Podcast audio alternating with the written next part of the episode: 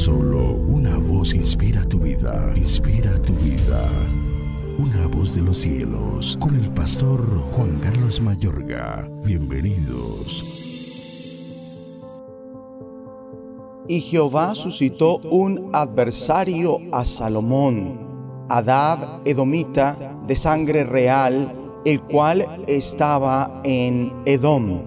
Primer libro de Reyes, capítulo 11, versículo 14. En este capítulo notamos la más grave de las relaciones humanas. Salomón empezó a cosechar lo que había sembrado. La cosecha de su siembra de infidelidad pronto se dejó ver. El primer enemigo fue Adad y el segundo Rezón, líder de una banda de rebeldes. Le sigue Jeroboán, quien se rebeló contra el rey. Era uno de los oficiales de Salomón, uno de sus funcionarios, a quien Salomón había puesto a supervisar todo el trabajo forzado que se realizaba entre los descendientes de José. Salomón finaliza su vida hostigado de opositores y procurando eliminar a Jeroboán. Ya en este capítulo 12 se nota que el hijo de Salomón, Roboán, heredó una anarquía. No se enfrentó sabiamente con sus opositores, no escuchó y no le hizo caso al pueblo cuando era lo justo. Ellos se dieron cuenta de que el rey no iba a hacerles caso Tuvo en poco el consejo que le dieron los ancianos en su momento y en consecuencia la mayor parte de Israel se congregó en torno a Jeroboán. No hubo quien se mantuviera leal a la familia de David con la sola excepción de la tribu de Judá. Una vez más, el conflicto explotó.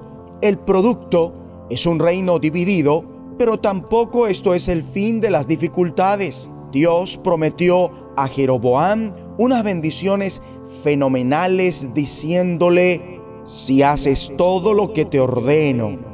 Desgraciadamente Jeroboam no hizo caso y las consecuencias fueron catastróficas. Este suceso de la historia del pueblo de Dios es una historia de infidelidad a Dios, infidelidad al rey, rebelión y peleas transitorias. Las cosas no deberían ser así. Amable oyente, estás convocado al amor, la unidad y la fidelidad. Tu fidelidad debería ser un destello de la fidelidad de Dios para contigo.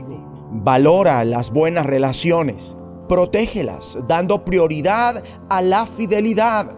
Si siembras traición, infidelidad, cosecharás eso precisamente y multiplicado. Si siembras fidelidad y lealtad, recogerás eso mismo y en abundancia.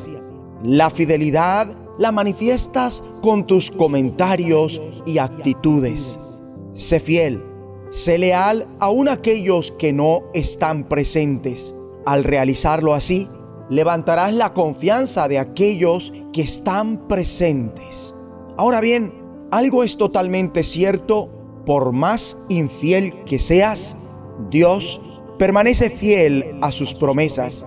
Él hace memoria de su alianza con David y no rechaza del todo a su pueblo mientras nos disciplina Así que haré sufrir a la descendencia de David, aunque no para siempre, está escrito. Su disciplina es momentánea, su fidelidad es para siempre.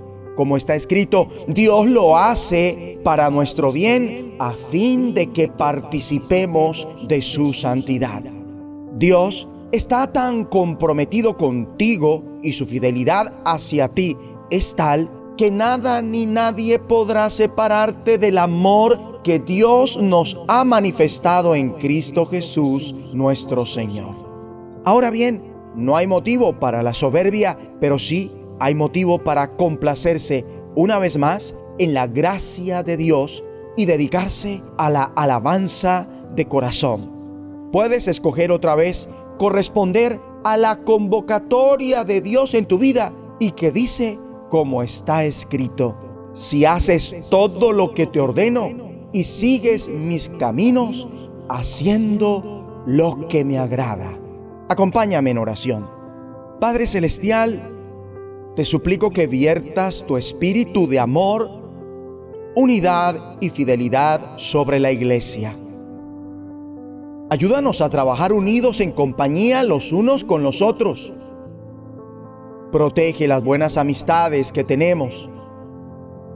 Guarda las buenas compañías que nos has dado y concédenos sabiduría para tratar con los opositores. En el nombre de Jesucristo. Amén. De los cielos, escúchanos, será de bendición para tu vida. bendición para tu vida.